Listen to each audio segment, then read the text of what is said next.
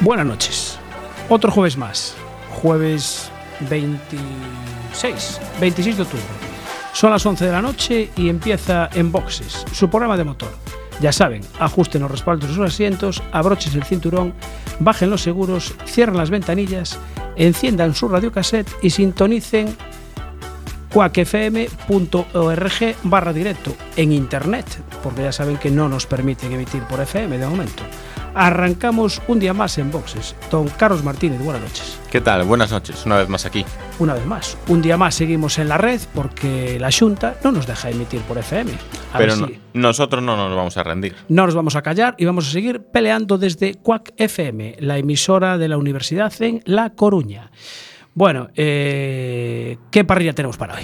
Pues bueno, hoy vamos a empezar con, con un señor que se llama apellida Ares y otro que se apellida Pintor, que corren en rallies. Sí. Y no sé bien por qué motivo vamos a hablar hoy con ellos. Después veremos a ver qué pasa. ¿Será porque han ganado algo? Igual sí, ¿eh? habrá que preguntarles después a, a ver qué, a ver qué hemos conseguido. Bueno, vamos, ¿qué más tenemos? Vamos a hablar también con Maite Vilanova, porque hablando de rallies, este fin de semana, rally mítico en Galicia, Rally San Froilán, Sí. Y vamos a hablar de Rally San Froilán como no podía ser de otra manera. En su momento valedero para el Campeonato de España y ahora mismo pues para el Campeonato Gallego de Rallys. Y para ir finalizando el programa, vamos a tener en el estudio a Gabriel Vicio. En Gabriel Vicio, pues es un motero que está dando una peculiar vuelta al mundo y que nos va a contar cómo va esa vuelta al mundo. Una vuelta al mundo en moto. En moto, moto. Eh, De momento sabemos que en moto, ya veremos qué, qué más. Y después habrá que hablar un poquito de, del MotoGP que hubo en, en Australia, en Phillip Island. Algo, algo, algo comentaremos porque hubo algunas cosillas. hubo cosillas, ¿no? Hubo cosillas. Bueno, antes nuestro técnico Miguel, que ya está ahí metido en, en harina de otro costal, digamos, pues comentaba la jugada. Decía que no le gustaban mucho los adelantamientos que hizo, que hizo Zarco y que Valentino se quejaba. No sé, yo creo que él tira mucho para Valentino. ¿eh? Sí, él algo, algo por ahí tiene, pero de todas maneras espero que hoy cumpla y que, y que coja y entre, entre cuando hablemos de esta parte de- del programa y de su, Su opinión, ¿no? particular opinión sobre lo sucedido este fin de semana, ¿no? Bueno, bueno. Bueno, el fin de semana pasado también tuvimos eh, Fórmula 1, el Gran Premio de, de Estados Unidos en Texas. Y bueno, pues eh, lo habitual. eh, Hamilton de primero, Vettel segundo y, y Raikkonen tercero. eh, de una forma un poco especial, Sí. curiosamente. Sí, fue un poquito, un poquito peculiar. Hablando de, de Fórmula 1 y hablando de Hamilton, eh, también se ha podido ver, eh, hay un vídeo ya por ahí, una especie de mini reportaje, Ajá. en la que el hombre más rápido del mundo sobre la Tierra, eh, un tal, un jamaicano, ¿lo conoces? Al jamaicano ese? ¿no? Sí, sí. Ah, sí, sí, sí, sí. A un tal Usain. Ah, pero tú dices de eh, corriendo. Un tal Eh, eh, Usain, sobre pista, ¿no? sobre pista. Ah, sí, sí, sí. Se montó en un coche Mercedes bastante también peculiar con el señor Hamilton en Ah. un circuito. Y bueno, la cara de Usain no era la que suele llevar cuando él es el más rápido. Cuando va corriendo dando esas zancadas tan grandes, ¿no? Efectivamente. Qué curioso. Bueno, pues nada, decíamos lo de un poco curioso, lo de lo de Raikkonen, porque teóricamente, en principio, el que, el que ya estaba subiendo al podio prácticamente era Verstappen, porque pensaba que había logrado ese tercer puesto, pero el adelantamiento que le hizo a Kimi, eh, casi al, bueno, prácticamente al final de la, de la, prueba, pues lo hizo con las cuatro ruedas fuera de la pista. Decisión polémica de los comisarios que le quitan el tercer puesto a, a Verstappen y, y, se lo dan a Kimi. Al final subió a, al, al podio pues Kimi con ese tercer puesto. En la imagen se ve perfectamente pues, que, que el, el coche de, de Verstappen, el, el Red Bull, pues está fuera de la pista. Hombre, sí, pero yo eso, esta ley no escrita que hay en las competiciones de este Sí. tipo, tanto en coches como, como en motos, de que en la última vuelta y en las últimas curvas eh, eso de las ese tipo de normas no, no se cumplen o, o se permiten, pues en este caso no fue así. Claro, efectivamente. A ver, las normas realmente están para cumplirlas. Si no las cumples, dice, claro, es que lo hace todo el mundo. El padre de Verstappen tenía un cabreo del 15, pero, amigo, eh, ¿qué le vamos a hacer? Eh, no hay otra forma de. Las normas son pa están para cumplirlas y si pasas con las cuatro ruedas fuera de la pista, que hayan sido cuatro o cinco segundos, pues ¿qué vamos a hacer? Nada más. Bueno, eh, empezamos con la primera parte que teníamos ya porque creo que tenemos a, a Iván Ares al teléfono. Buenas noches, Iván.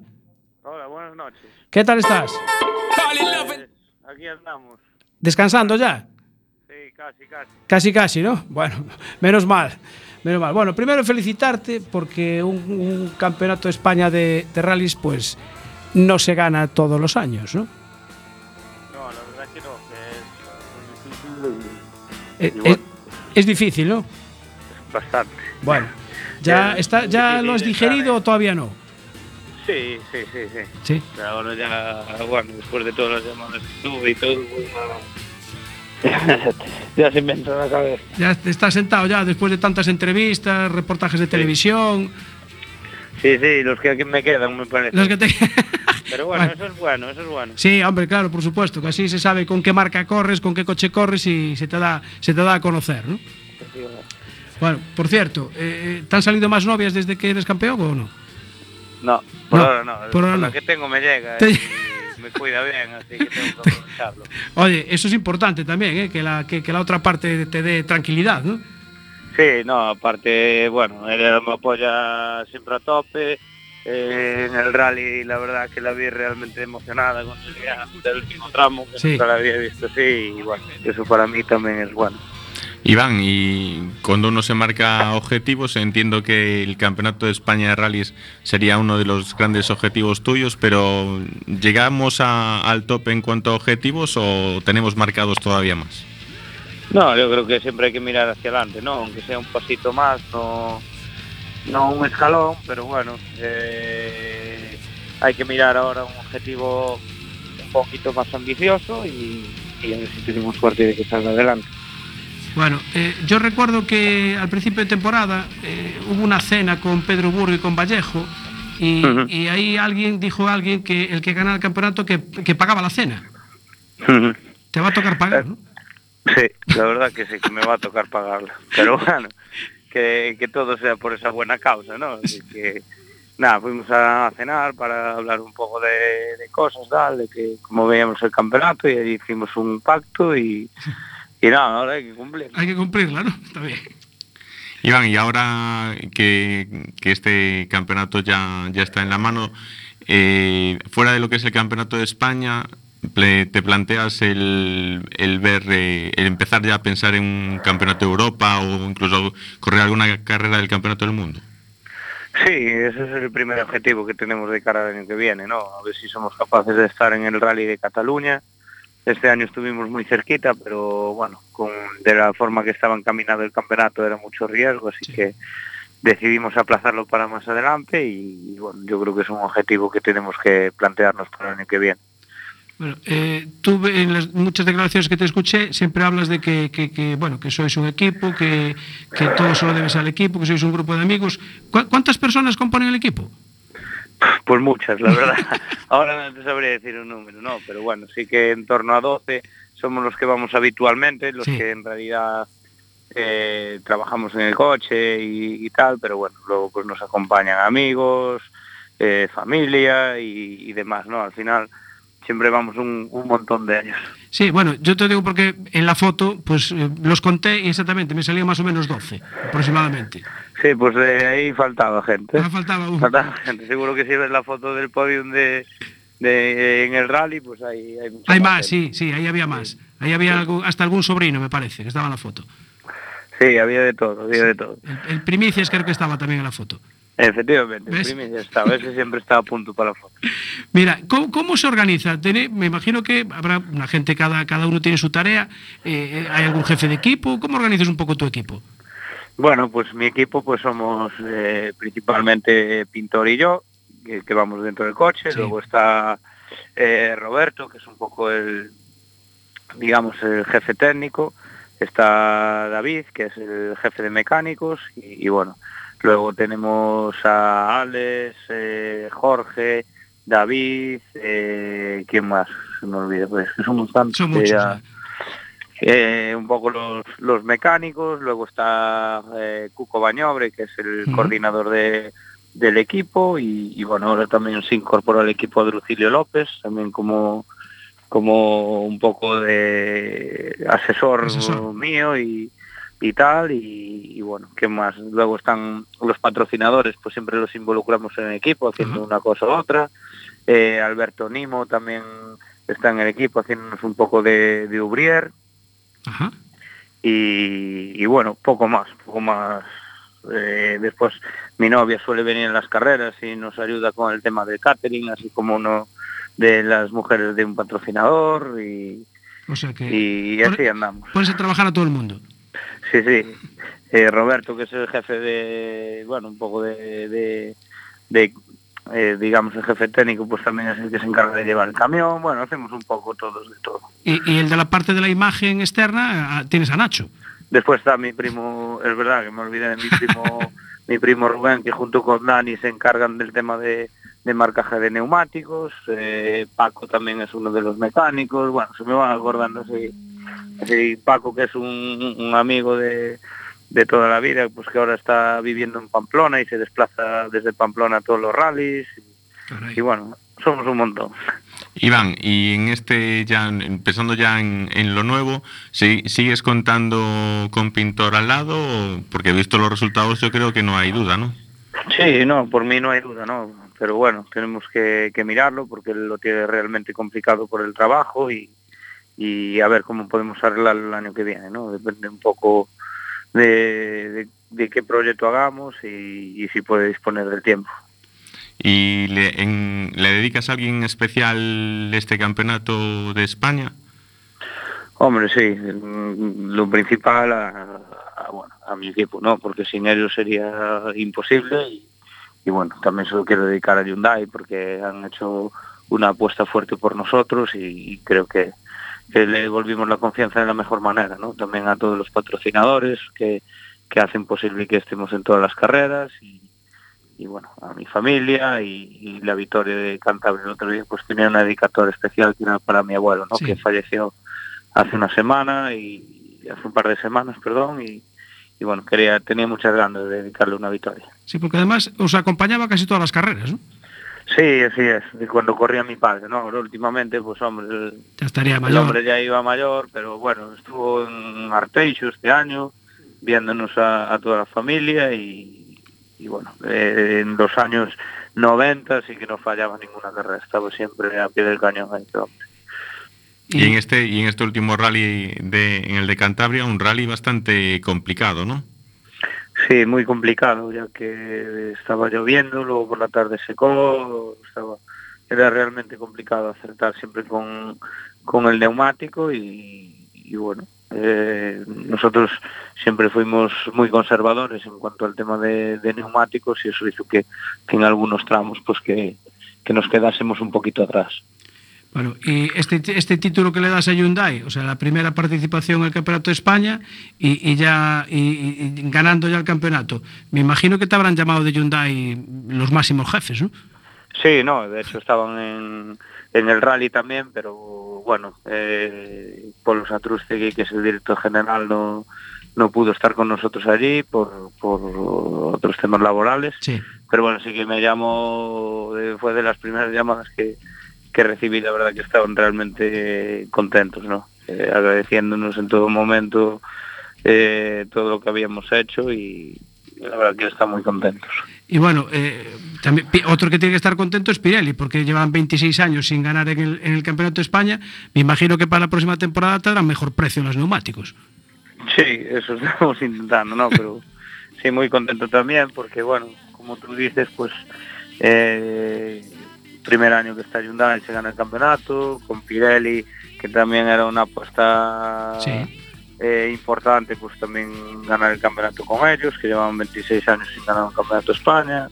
Bueno, era un año lleno de, de novedades que, que gracias a Dios pues todas las apuestas salieron bien. Bueno, de todas formas, hombre, este año, o sea, en, el- en este rally de, de Santander, eh, Pedro Burgos estuvo ahí acechándote y, y en un tercer puesto de Vinges con un Suzuki Swift, también tienes un mérito, ¿eh? Sí, la verdad que sí, que estuvo después de la grave lesión que tuvo eh, hace un par de años, pues eh, estar ahora ahí peleando con un coche que a priori es inferior a los R5, pues Sí, es digno de, de valorar. tiene su mérito. Sí. Bueno, eh, ya me imagino que pensando en la próxima temporada, ¿ya tienes algo cerrado ya o ahora de momento toca descansar? Nada, ahora toca ya pensar en Alicante, que nos vamos ya la semana que viene y, y a partir de ahí pues eh, empezar ya a entablar conversaciones de cara al año que viene, a ver si somos capaces de sacar adelante. Porque las dos carreras las vas a hacer, ¿no? O sea, Madrid también vas a ir y la Nucía hace las dos. Sí, si no hay ningún imprevisto estaremos en las dos. Las dos. Bueno, pues nada, no te molestamos más, que son horas un poquito in- intempestivas. De hecho, estábamos intentando localizar a Pintor para felicitar también, pero me imagino que estará eh, durmiendo a Carmen. Pues seguramente que, que estará intentando dormir a, a su hija. a su hija. Bueno, pues nada, felicitar a, a la pareja Ares Pintor por este Campeonato de España y que vaya todo bien en las dos carreras que faltan. Muy bien. Gracias, Pues Iván, por atender en boxes. Un Gracias. saludo. Shop looking lavish, Star Trek groove in the Wraith the Con. Girls get loose when they hear the song. 100 on the dash, get me close to God. We don't pray for love, we just pray for cause. House so empty, need a centerpiece. 20 racks a table cut from ebony. Cut that ever into skinny pieces. Then she clean it with a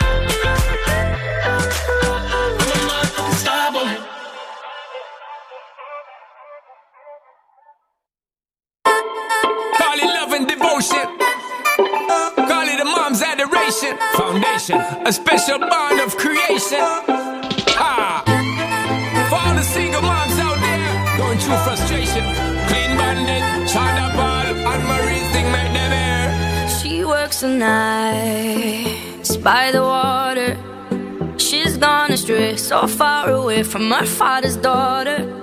She just wants a life for a baby. All on her own, no. Pues, She pues efectivamente, vamos, vamos ya con, con ese segundo tramo del que hablábamos. Hablamos del Rally San Fernán este fin de semana y, aun- y decir eso sí que el equipo de Racing, que hablábamos con Iván, Sí. tendrá representación con Antón Muñoz, que, que a los mandos de un Pollo 208 R2 eh, participará este fin de semana en la prueba. Pues, aparte de dedicarse al, al autocross, pues también haciendo sus pinitos a los rallies. Bueno, ¿y quién mejor para hablar de, un rally? Alguien que lo conozca desde dentro, no solo que, que participe, porque siempre llevamos a los pilotos, pero hay mucha gente que trabaja por, de- por detrás organizando todo. Y una de estas personas pues es, es Maite Vilanova, que es la directora deportiva y la directora de carrera de esta 39 edición del Rally San Froilán. Buenas noches, Maite. Buenas noches. Eh, antes te llamaba para concertar la entrevista y oía mucho barullo ahí en la, en la sede de la escudería.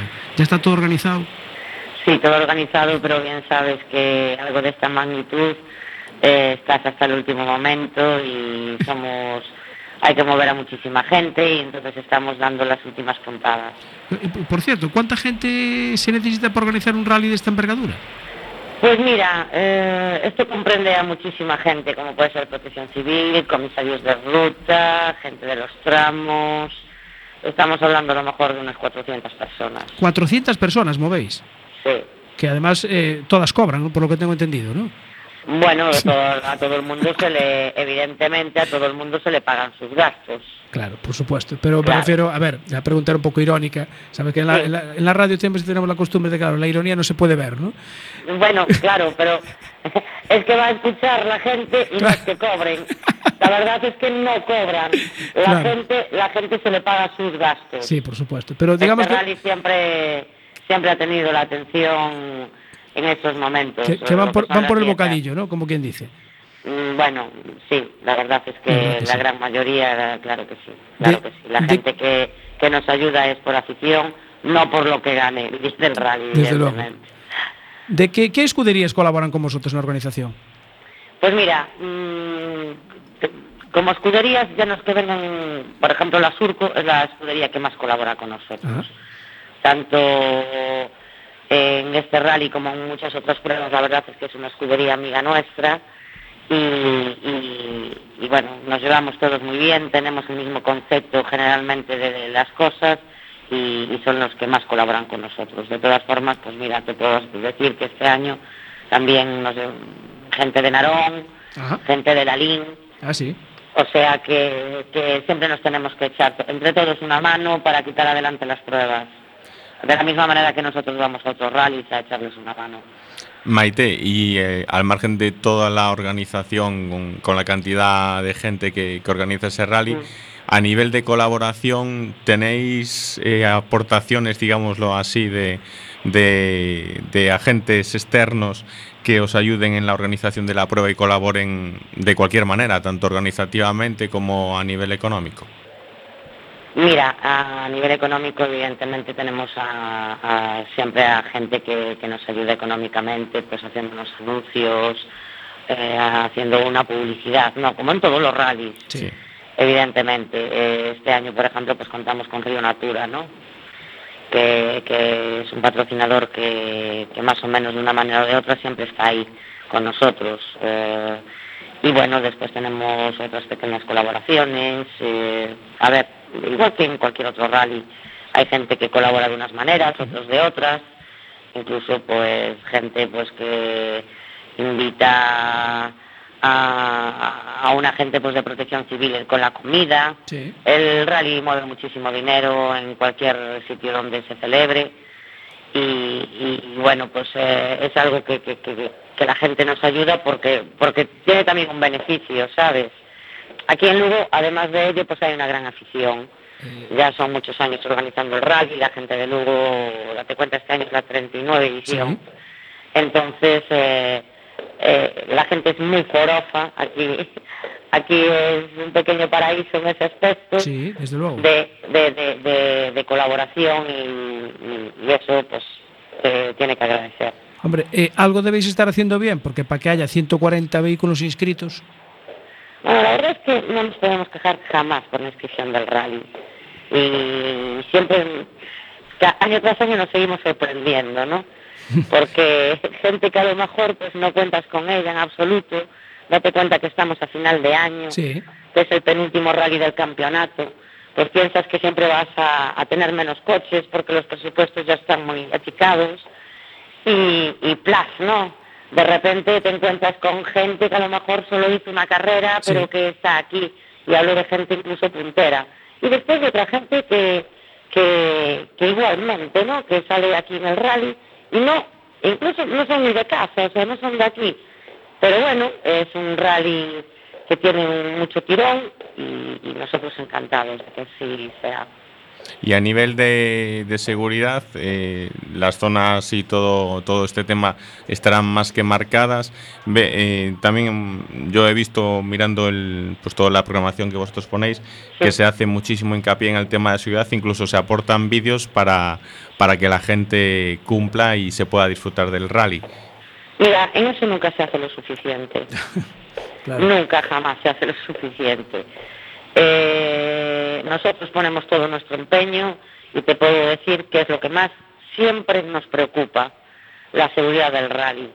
El, que sea, mira, el que sea mejor rally o peor rally, pero tiene que ser un rally seguro. Aún así, es dificilísimo, son muchos kilómetros cronometrados que, que hay que estar ahí eh, contra el sentido común, no es cualquier persona que en un momento dado eh, quiera no hacerlo bien Sí. o no atenderte, eso es muy difícil. Hacer el cabra. difícil. Pero bueno, yo creo que, que nosotros eh, en eso sí creemos que, que, que, que ahí lo damos todo. Pero bueno, es lo, lo más importante es que transcurra el rally con normalidad, que, que nadie se lastime Justo. Y, y eso para nosotros es el, el éxito del rally. Después pues puedes pasar unas cosas, otras deportivamente, o- Pero el éxito del rally de cualquier prueba es que todo discurra con normalidad y que no tengamos ningún disgustillo con nadie. Claro, que, que el domingo la noticia sea quién ganó el rally y no que hubo accidente. Por supuesto, por supuesto que sí. De todas formas hay que contar que evidentemente los coches se salen. Sería el primer rally del mundo donde no se ha salido ningún coche, Sí. ¿no? Ojalá pudiéramos tener eso, ¿sabes? Pero bueno, eh, lo importante es que la gente esté bien colocada y eso simplemente la mayoría de las veces es sentido común. Claro. Pero bueno, nosotros de todas formas vamos a estar ahí echándoles una mano a todo el público para que para que sepan dónde se deben de colocar y dónde no. Sí, podemos recordar que, bueno, yo ya he visto fotos de, de los tramos marcados, que donde están las cintas rojas no se puede estar. Claro, claro. Es fácil. Sí, no se puede estar detrás de las cintas Eso, detrás de la cinta roja, correcto. Detrás de las cintas rojas no se debe de estar. Ya ponen evidentemente prohibido público. Justo. Eso es lo más importante. Aún así, siempre puede quedar algún trocito que ya viendo el primer coche vemos, porque un coche es impredecible, ya no porque el piloto venga más rápido, puede romper una dirección, Sí, pueden fallar unos frenos. Sí, sí, sí. Yo creo que es sentido común, ¿no? Pero, pero bueno, eso es lo más importante y, y- y, bueno, hasta ahora, pues gracias a Dios, eh, yo creo que cada vez en eso Galicia está a un nivel a un nivel muy muy bueno y después de pues cosas que, que han pasado pues aún más es la mayor preocupación de cualquier organizador eso. Por supuesto. Y a nivel de lo que es ya la propia prueba de- del propio rally, en la salida sábado por la mañana de parque cerrado tipo podium, ¿en qué, en qué lugar se va a hacer? Pues mira, este año nosotros nos gusta mucho ir cambiando. Somos un rally que cambiamos mucho los tramos, no repetimos, no hacemos pues cuatro y cinco años los mismos tramos, ¿no? Nos movemos mucho. Este año hemos cambiado un poco todo. Hemos vuelto un poco más a la ciudad, en cuanto el parque cerrado está en el polígono de las Gándaras, pero es un polígono que está mismo en Lugo, Sí. se puede ir caminando y vamos a hacer ahí las verificaciones administrativas y después las verificaciones técnicas van a ser en Ramón Ferreiro, una situación his- histórica en Lugo. Y, y bueno, mm, los coches en principio pues van a ir paseando eh, pues por toda la ciudad para poder ir a verificar. Bien, está bien, porque así todo el mundo puede ver. No tienes que desplazarte a un sitio concreto. Sí, es muy verlos. importante que los niños pequeños que a lo mejor no los llevan al día siguiente al rally puedan disfrutar de, de- de ver los coches. Yo, no sé, tengo amigos que siempre me dicen que tienen un recuerdo de cuando eran pequeños iban a ver el parque el parque cerrado, a Ramón Ferreiro y todo eso. Entonces, yo creo que eso tenemos que seguir conservándolo y, y cuidar a esos peques y a esas pequeñajas. Bueno, eh, con respecto a los horarios, eh, que por las redes sociales hay muchos comentarios, ¿no? Sí. Eh, como es fácil escribir, pues mm, no pasa Ya. nada. ¿no? Me imagino que os habrán llegado ya también. Eh, la que gente se queja un poco de, de los horarios de. no del primer tramo, porque empieza a las 8 y 20 de la mañana, es normal, pero es que el último tramo empieza a las, a las 10 de la noche. Está previsto que el primer coche llegue sobre la una y media de la madrugada. Eh, vamos a ver, mira, en cuanto a los horarios, parece, no sé, a mí sabe lo que me extraña, que, que la mayoría de la gente se queda extrañada Sí. cuando, bueno, de todas formas, el, el primer participante, no es así, el primer participante llega al parque cerrado del polígono de las Gándaras a las 22.48. 22.40. Bueno, sí, la salida es a las 10, sí, más o menos. A las 22.48 está entrando el primer coche.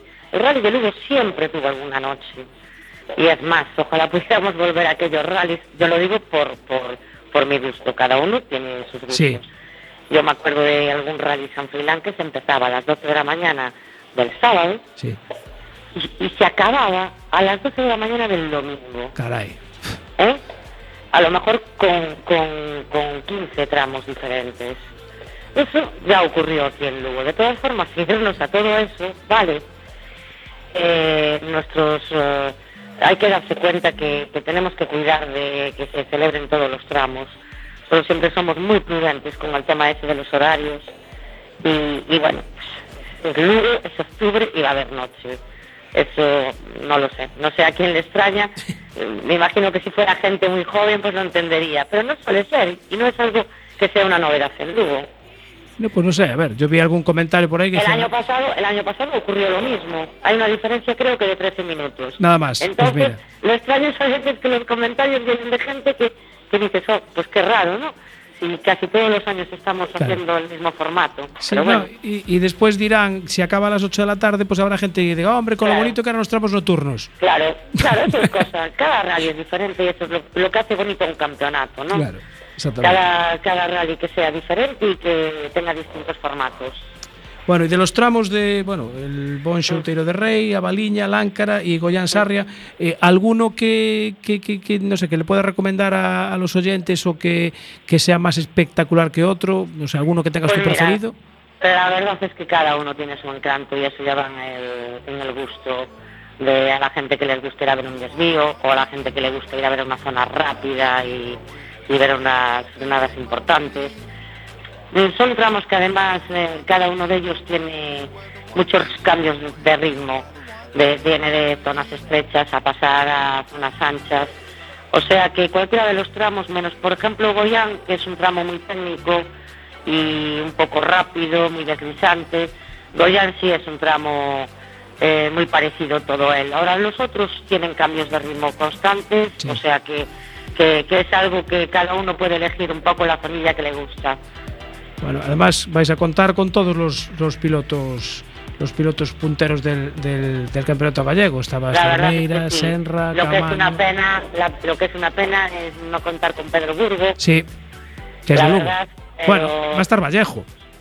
Sí, va a estar Vallejo, va a estar Adrián Díaz, que les van a poner las cosas muy difíciles a los del campeonato gallego.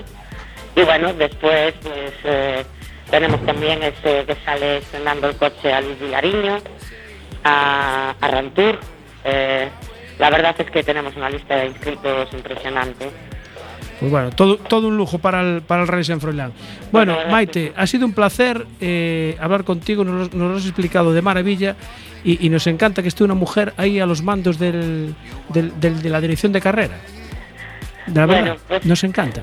La verdad es que hoy en día ya hay muchas mujeres. Sí, hace unos años era un poco extraño, pero hoy en día en todas las organizaciones hay muchas Sí, en mujeres. varias, en varias escuderías con las que hablamos ya Sí. había mujeres. Sí, señor. Claro, Nos o sea gusta. que ahora ya no es algo extraño. Hace unos cuantos años sí, era un poquillo extraño y tal, pero ahora ya estamos eh, eh, al mando en muchas, en muchas cosas, gracias a Dios.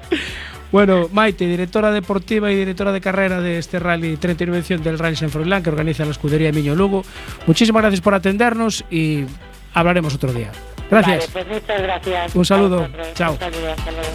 You are the one thing in my way. You are the one thing in my way. You are the one thing in my way.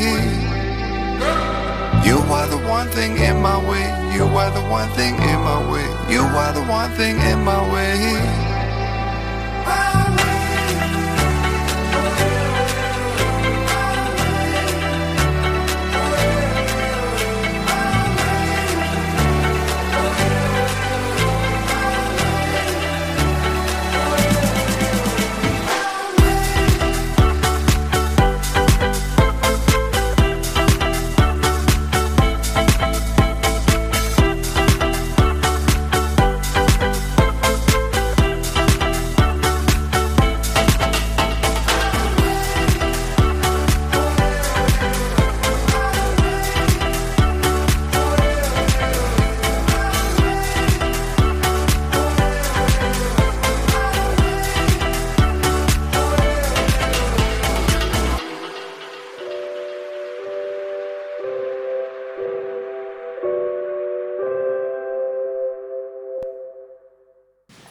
Bueno, eh, Carlos, otro tramo más, ¿no?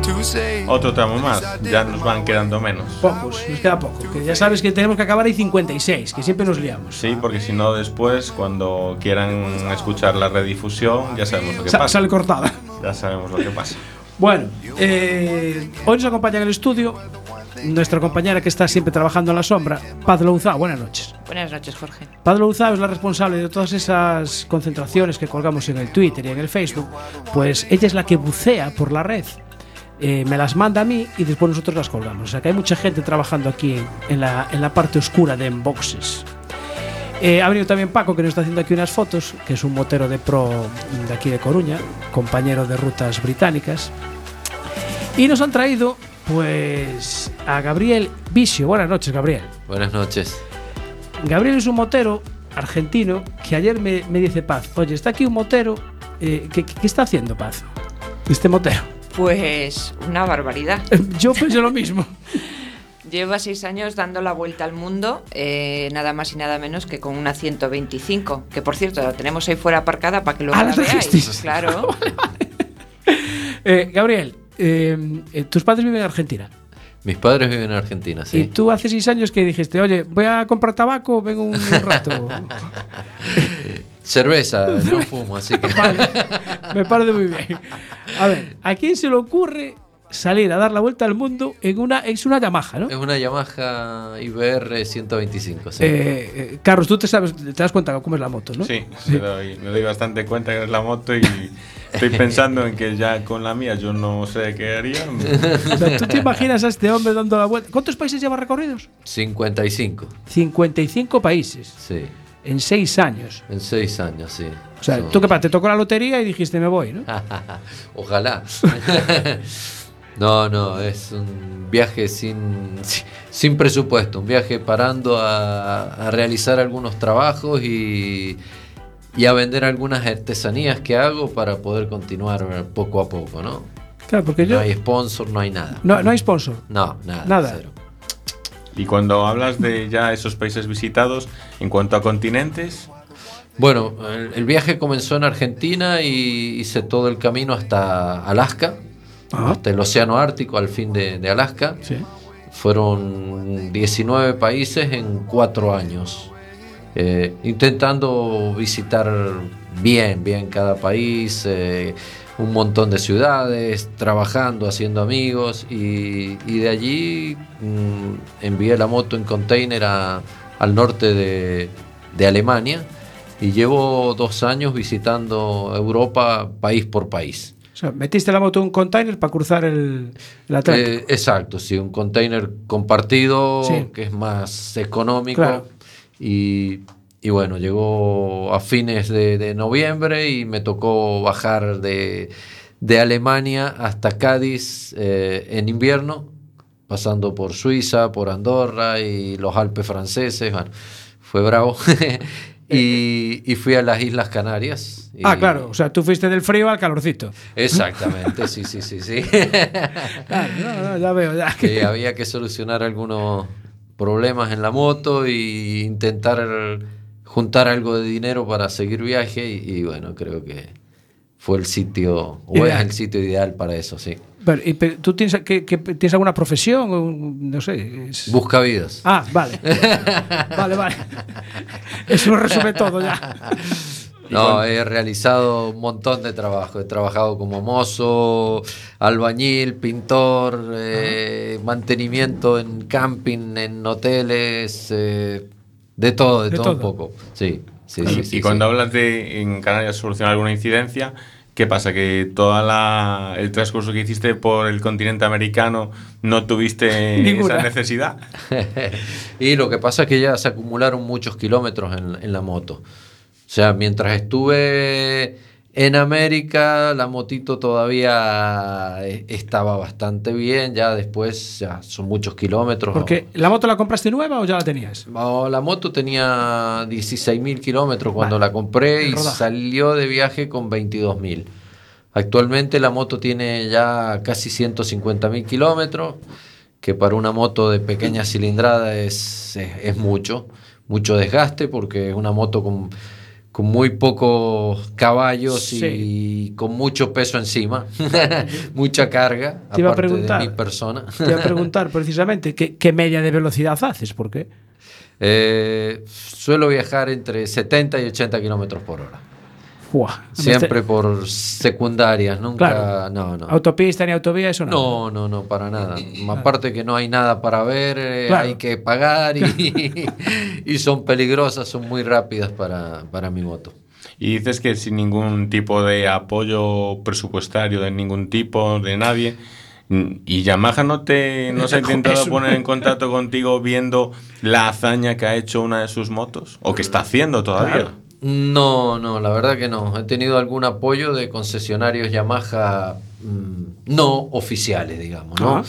En concesionarios privados, gente, bikers, motociclistas, que- que entienden de esta historia y que me han, me han ayudado, me han apoyado y, y mucho apoyo, bueno, de, de- de motoclubes y, y de gente del mundo biker, como Paco y, y Paz que y me Paz. están dando una mano ahora aquí con hospedaje, con una ayudita para, para poder seguir con este, con este sueño, ¿no? La gente es hospitalaria. Sí, sí, sí, sí, sí. Hay mucha más gente buena en este mundo de... Qué de- mala, de- ¿no? sí, sí, sí, mucha más. Mucha más. Bueno, menos Yamaha, que se lo pasan por el forro. Sí, sí, yo, sí. yo diría una cosa, yo a partir de ahora diría, estoy dando la, la- la vuelta al mundo en una moto de 125. No les diría la marca ya. ¿No? Es que es lo que merecen casi. Pues sí, hay incluso gente que quita la- la- las pegatinas de Claro. los logos de la marca y, y decide no, no no, hacer- mostrar... no darle publicidad. no hacer publicidad exactamente. Bueno, y preguntaba antes, Carlos, si tenías apoyo de Yamaha. Eh, ¿Tú de mecánica entiendes algo? Pues sí, la mayor parte de las cosas mm, las de mantenimiento y eso y algunas al- al- algunos problemitas los soluciono yo. Obviamente para esperemos no tener un problema grave con un motor porque tampoco tendría herramientas para, Para arreglarlo. para arreglar un motor, pero todo lo que es mantenimiento y mecánica ligera sí que la hago yo. Y en cuanto hablamos de la moto, en cuanto a ya ese, ese paso por diferentes países, ¿has tenido alguna incidencia reseñable por parte de, de los y que con que digamos que mandan en esos países o en digamos policías de diferentes países o, o cosas de ese tipo? ¿Has tenido problemas? Mm, Problemas serios, la verdad que la verdad que no. La verdad que no. Sí, siempre hay en algunos países, eh, bueno, policía corrupta que hay que dejarles algún regalito y, y bueno, pero mm, problemas graves, problemas graves no, la verdad que que no. ¿Y qué equipaje llevas? Porque, a ver, la moto esa tampoco, o sea, maletas no, no lleva, como mucho un top case en la parte de atrás, pero Y lleva maletas laterales. ¿Le pusiste maletas Sí, laterales? Sí, sí, sí. sí. Tiene un top case y maletas laterales y lleva un bolso de tanque y otro bolso cruzado detrás mío que me sirve de, de respaldo. claro, porque es verdad, no caía yo, ese- el- esa moto lleva muy, poquita, muy poco depósito. Bueno, tampoco consume mucho, pero Eh, No, con no, el peso no. que llevará. Claro, no, pero parece pequeño, pero es un depósito de 13 litros Ah, bueno. que con la, tengo una autonomía de 550 kilómetros más o menos. Una autonomía genial, Gasta buenísima. poco. Esa moto de 125 gasta poco. Muy poco, muy poco. Gasta poquísimo. No es la moto, es el piloto, ¿eh? No Ah, olvides. el que sabe pilotar, ¿no? Claro. Bueno, sí, eh, hay que, hay, hay que conducir de un modo en que, en, en que la moto se desgaste lo menos posible, ¿no? Siempre Sí. pensando en eso, no, no viajo para correr, sino para conocer y, y vas más rápido y obviamente se eleva el consumo, más desgaste de- del motor, de, de frenos, de, de todo. Entonces, bueno, optimizar el manejo para gastar lo menos posible. Lo menos posible. Exacto.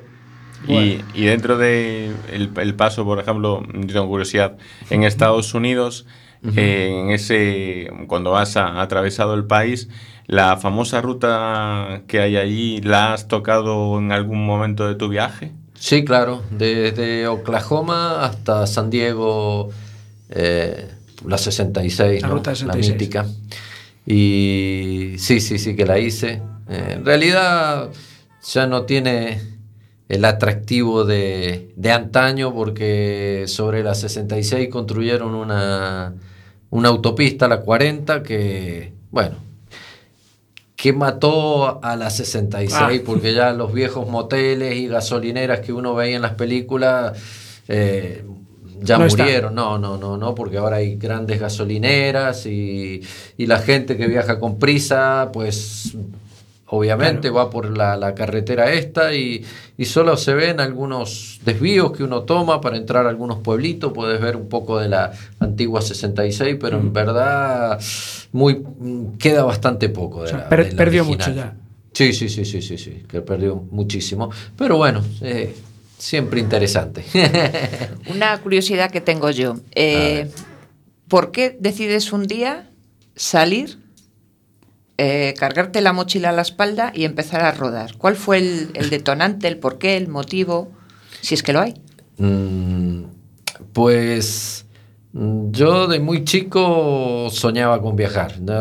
Siempre tenía un atlas y eran viajes de sillón y a los siete años sabía dónde estaba cada país del mundo en un mapa y su capital y su bandera y era soñar y soñar con viajar y bueno, viajé un poco por, por Sudamérica y después a los 24 años me vine a Europa a viajar a, a, dedo, autostop, eh, con 100 dólares en el bolsillo y, y nada, durmiendo en la calle y haciendo locuras. Y, y bueno, estuve 14 años en Europa, viví en, en Italia, viví en las Islas Canarias, viví en Inglaterra, viajé por muchos países, después fui a vivir a Colombia. Eh, siempre estuve moviéndome. Entonces eh, volví a Argentina después de 10 años sin pisar mi, mi tierra y, y nada, después de una vida de viaje, claro, me sentía, me sentía era un, un- un tigre enjaulado, así de simple. Y dije, bueno, me voy de nuevo, ¿a dónde, a dónde, a dónde me voy? Y, y digo, bueno, mi sueño de toda la vida fue dar la vuelta al mundo en moto, porque bueno, he tenido muchas motos, soy motociclista desde, de- desde muy joven. Y, y dije, listo, ok, me voy a dar la vuelta en mundo en moto entonces, vamos a unar las dos pasiones, el viaje y la moto. Pero bueno, no tenía ni dinero, ni trabajo, ni moto.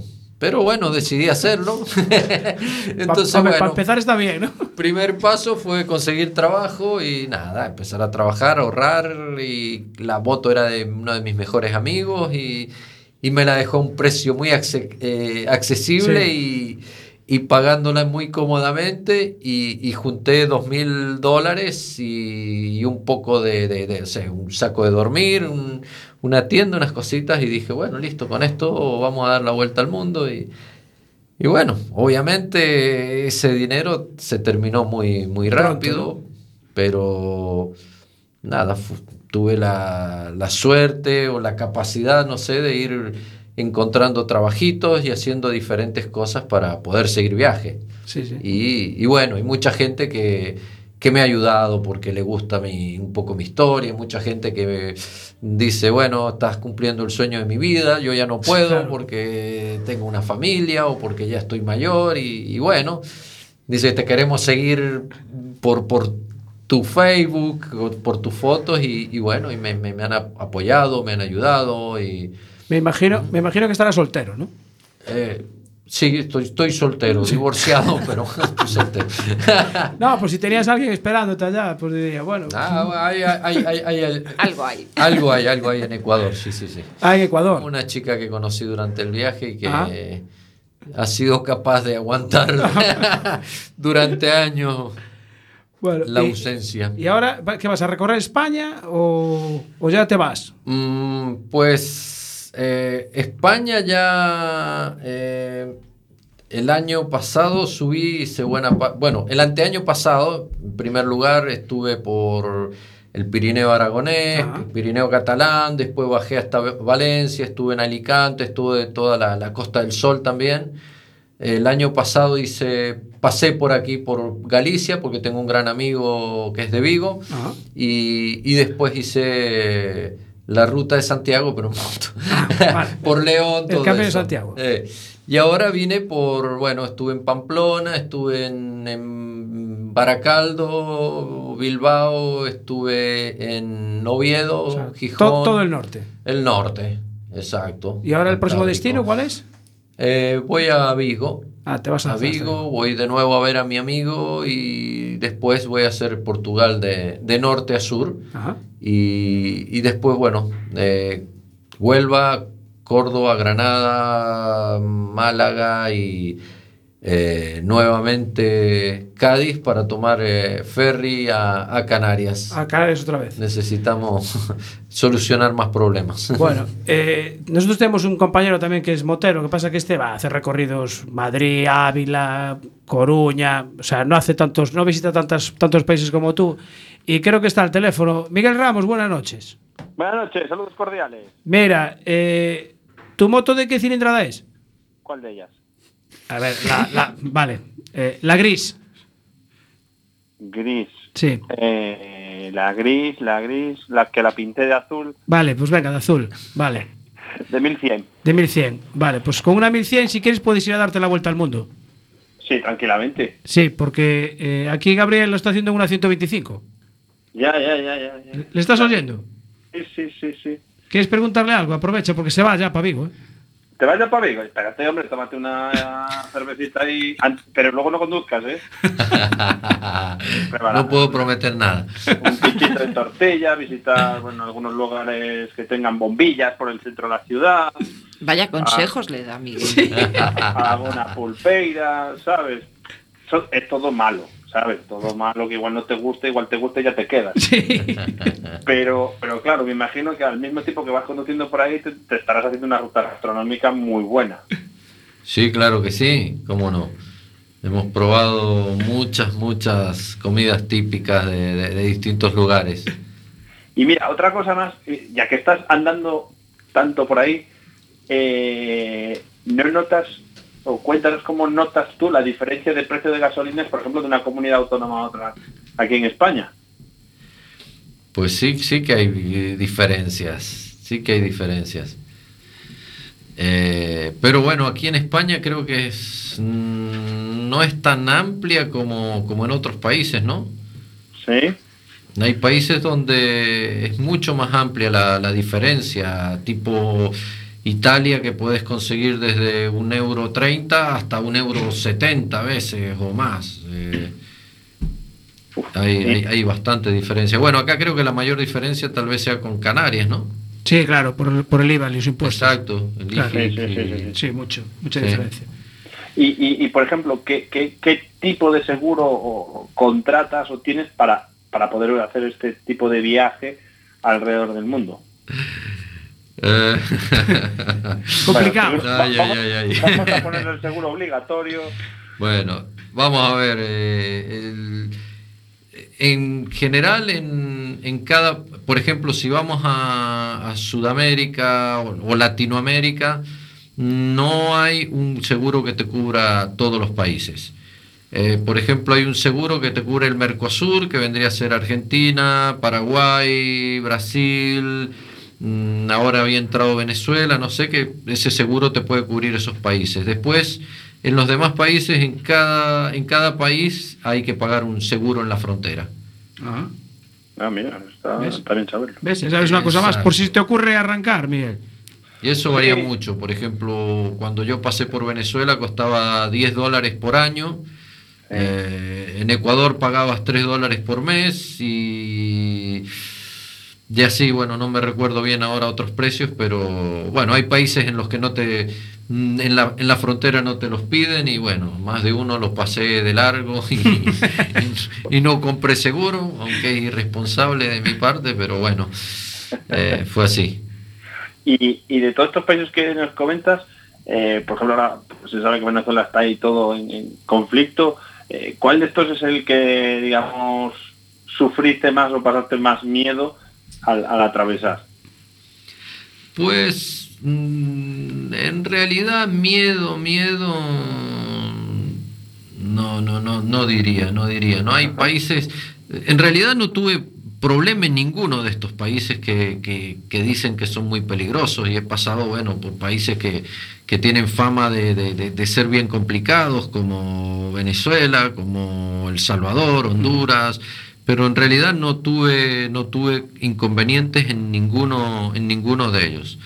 Mm, sí hay que estar atento, obviamente no te puedes quedar dormido ahí, hay que, hay que ir con los ojos bien abiertos, pero, pero no, no es como la gente piensa de que ya tocas la calle y ya hay alguien queriéndote asaltar. Yo anduve bastante y, no tuve ni un solo inconveniente, la verdad.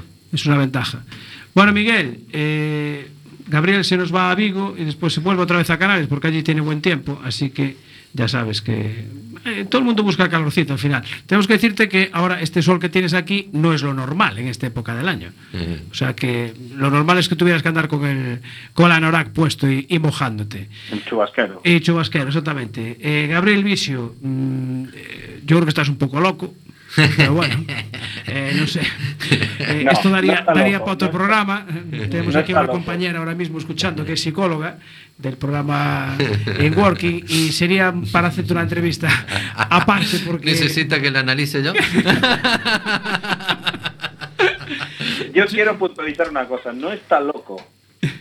No está loco, simplemente es libre porque él decide. Muy bien, muy bien. Qué listo eres. A ver, a- eh, eh, venga, quiere, la, la psicóloga quiere decir algo. Apura que, que nos, que nos va el tiempo. Yo creo que nos deberías de contar en un programa cómo tienes la cabeza, ¿eh? porque yo no quiero hacer ningún juicio así a priori. ¿eh? Sobre los hombros seguro. Eso ya es Bueno. gran cosa. Eh, Gabriel Vise, te deseamos muchísima suerte en tu recorrido por el mundo. Y, y nada, nos queda un minuto y pico para que Carlos nos comente un poco cómo fue la última carrera de, de MotoGP. Hablando de, ya que estamos hablando de motos, porque eh, Márquez está ahí, a puntito ya de ganar el mundial. Yo hace una semana que dije que de las tres carreras que quedaban, Dovicioso no iba a hacer podio en ninguna. Mira el podio que hizo este fin de semana. ¿Acertaste? Sí, sí, Acerté. señor. Y este fin de semana, decir eso sí, por lo menos, que es a las 8 de la mañana. Otra un, vez poqui- tenemos un que poquito madrugar. más razonable. Antes era a las 7, ahora estamos a las 8 de la mañana. Es que aún así es imposible. Eh, Miguel, ¿quieres decir algo tú? Sí, yo quiero hacer una consulta. Pues al aire, apura. Al aire, Te ¿eh? quedan 10 segundos. Eh, Márquez adelanta y Valentino, ¿qué pasa? Que no se aparta. ¿no? Eh, ¿O hay que dejarle carrera solo aparente para él? No es sé. que estos pilotos nuevos son muy agresivos. Sí, ya, es lo que tiene, es lo que tiene, lo que tiene la vida. La vida. Bueno, la Siempre estará Lorenzo recogiendo por detrás. vale, la semana que viene comentaremos algo más la carrera porque nos tenemos que ir. Eh, Miguel, Abur. Abur, yogur. Eh, Miguel Ancho, Abur. Abur. Carlos, la semana que viene. Hasta la semana. Nos vemos la semana que viene.